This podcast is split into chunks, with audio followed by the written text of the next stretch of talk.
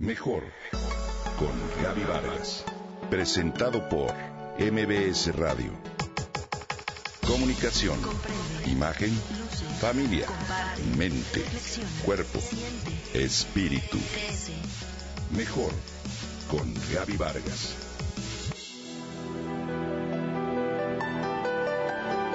Recuerdo que ese día esperaba con ansia el correo. Llegaría el sobre de la Universidad Nacional Autónoma de México, donde me dirían si había sido aceptada en la carrera que había elegido.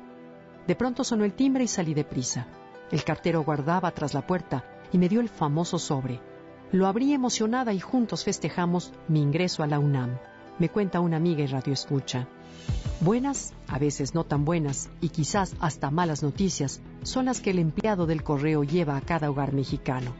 El 12 de noviembre es su día. Hoy reconocemos la obra social que realiza al llevar diferentes mensajes que cada uno de los mexicanos esperan en casa.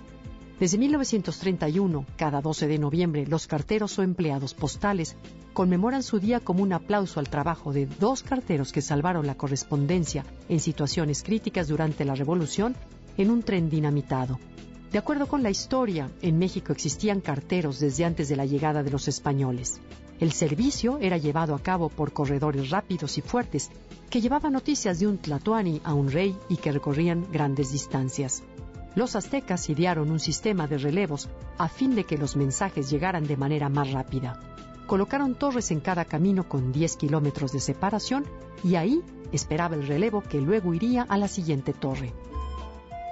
En la Europa medieval, el correo fue una institución al servicio de los poderosos, pero a partir del siglo XIV, los mercaderes organizaron servicios de entregas. Posteriormente se utilizaron caballos traídos de España, pero entonces se corría peligro por los diferentes asaltos y ya en 1579 se fundaron las primeras oficinas formales en diversos estados de la República.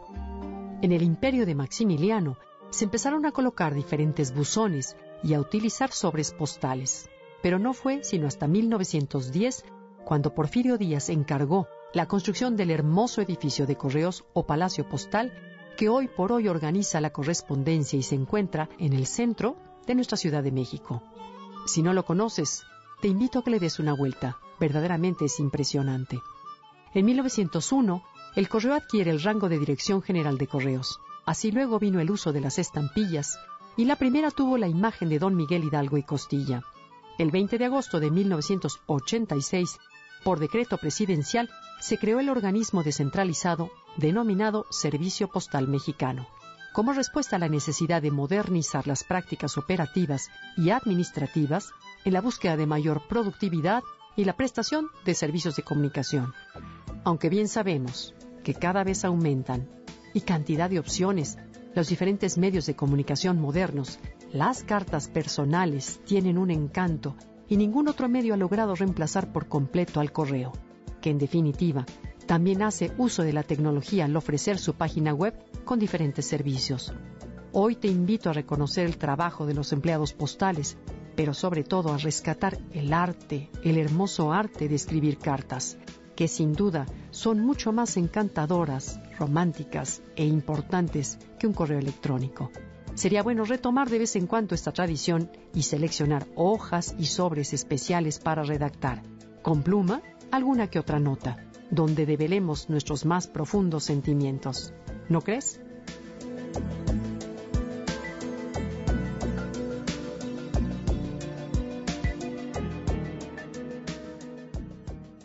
Comenta y comparte a través de Twitter. Gaby-Vargas. Mejor, mejor con Gaby Vargas. Presentado por MBS Radio.